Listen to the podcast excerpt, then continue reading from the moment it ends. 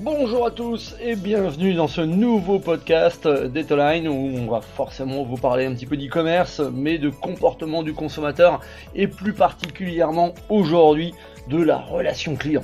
La relation client, cet outil de fidélisation, de croissance, cet élément essentiel du succès de toute entreprise qui est souvent inexploité, en tout cas sous-exploité, hein, où euh, derrière on devrait identifier les différents canaux de cette relation client, comment fidéliser en amont, en aval de l'achat, comment garder le contact bien sûr après cet achat, et puis investir les clients dans un processus euh, de vente.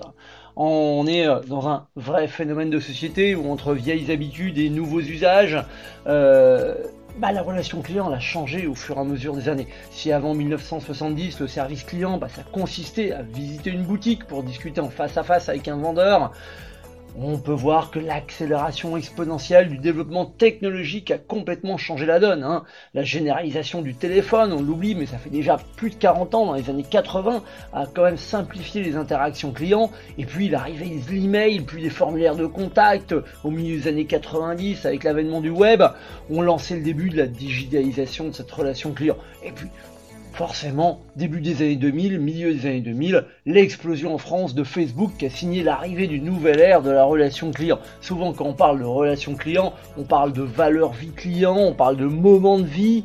En effet, entre l'abandon de panier, le fait qu'il soit inscrit au départ avant même de pouvoir faire un abandon de panier, les différentes recommandations, mais aussi les services de relance que peuvent être les anniversaires, les parrainages, tout ce qu'on appelle l'anti-churn, euh, bah, tout ça, ça fait partie de la relation client. Votre véritable challenge aujourd'hui, c'est d'être là où vos clients vous attendent. Si vos clients ont besoin de toucher le produit pour acheter euh, ce produit, parce que c'est nécessaire de pouvoir le toucher, bah, il faut avoir une boutique, une boutique physique. S'ils aiment acheter en ligne, il bah, faut avoir un site web. Les mêmes règles s'appliquent à cette relation client.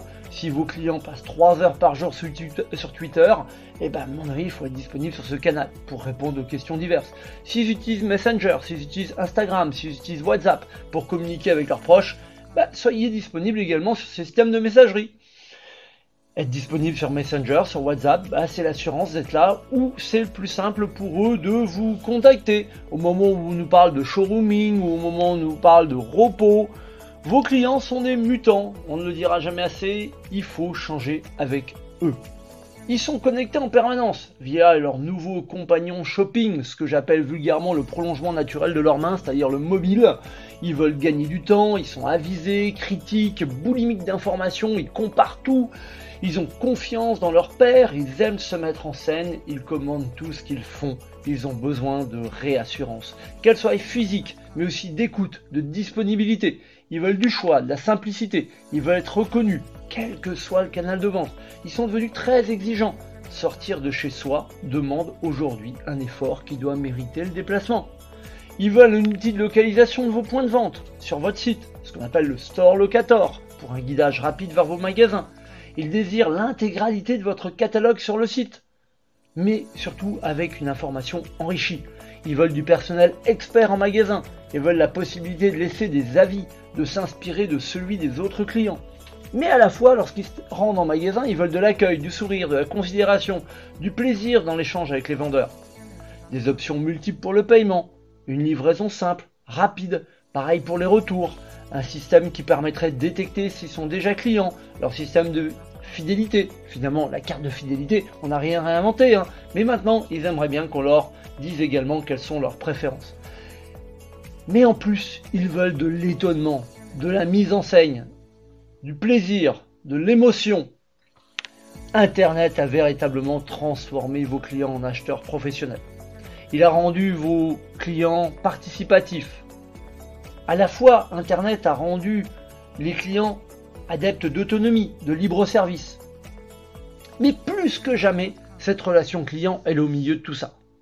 Parce que que ce soit votre magasin ou votre e-shop, votre boutique en ligne, ça doit devenir un lieu de relation, de lien social. Ça, c'est un nouveau gros challenge. Parce qu'en plus, il va falloir avoir cette nécessité d'être réactif. On parle d'expérience client. Rendre le contact avec la marque inoubliable. Les attentes des clients ont évolué.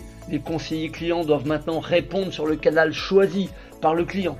mais surtout en adoptant les codes de, euh, ces canaux, de ce canal pour lequel ils ont choisi. À chaque média son usage.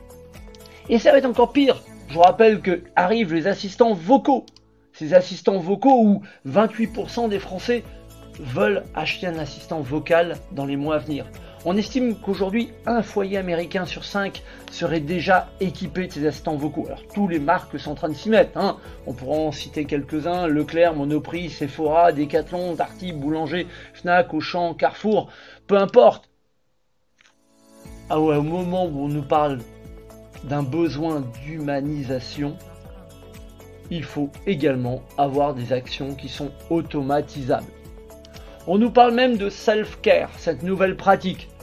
Le self-care, c'est cette pratique par laquelle on donne la possibilité au client d'effectuer des actions de gestion de son compte ou d'avoir recours à des informations de support en toute autonomie, en passant notamment par son site web, par son application mobile, par un chatbot. Le client accède, accède à sa base de connaissances, à des outils de diagnostic, à des foires aux questions, à des forums. Il veut être autonome, on l'a dit. On estime même que 96% des réponses qu'il va trouver par lui-même sont plutôt pertinentes. Le consommateur aujourd'hui, au moment où on nous parle de relations clients, il veut d'autonomie, mais il veut du conseil. Il veut un accès à une aide en ligne en temps réel. On estime qu'aujourd'hui, il faudrait qu'il ait accès à son information en moins de 76 secondes. Par contre, il veut également être assisté dans son acte d'achat. On estime même que deux tiers des clients aimeraient avoir des outils pour se dépanner eux-mêmes plutôt que de passer par un SAV. Et un client sur deux serait prêt à abandonner son achat faute de réponse rapide. D'où l'intérêt de cette relation client. On l'a dit, cet outil de fidélisation, de croissance. Où là, il va falloir même fidéliser en amont de l'achat avec de la newsletter, du livre blanc, des liens vers les réseaux sociaux. La newsletter, on l'oublie souvent, c'est une vraie valeur ajoutée ça permet d'engager la communauté. Et puis il va falloir garder le contact après l'achat, avec peut-être des relances de newsletters, des SMS, des codes promo, peut-être des appels téléphoniques pour demander comment s'est passée euh, euh, cette expérience d'achat, des suivis de colis, la communication avec du print. On l'oublie souvent, mais le print n'est pas mort, même si aujourd'hui on nous parle de zéro prospectus. Des formulaires, des enquêtes de satisfaction, des concours, des jeux concours, mettre contact, réseaux sociaux, sur tous les documents qui vont être en relation avec votre client. On l'oublie souvent, mais le hashtag sur des documents, sur des factures, sur des colis, tout ça, ça permet d'engager la relation client.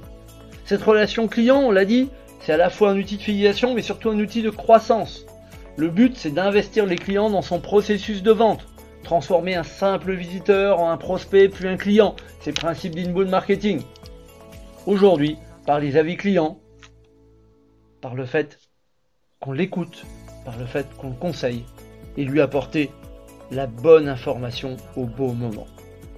Cette relation client, on ne le dira jamais assez, c'est un outil de fidélisation, de croissance. Au moment où on pense que tout doit être automatisé, il ne faut surtout pas oublier que le consommateur c'est avant tout un client et qu'un client, ça se respecte, ça s'écoute et surtout, on se doit d'être professionnel. Vous avez aimé? Ben, N'hésitez pas à partager ce podcast, faites-nous part de vos réactions, n'hésitez pas à nous suivre sur les réseaux sociaux et encore mieux, à vous abonner à notre chaîne podcast Etoline. À très bientôt, ciao ciao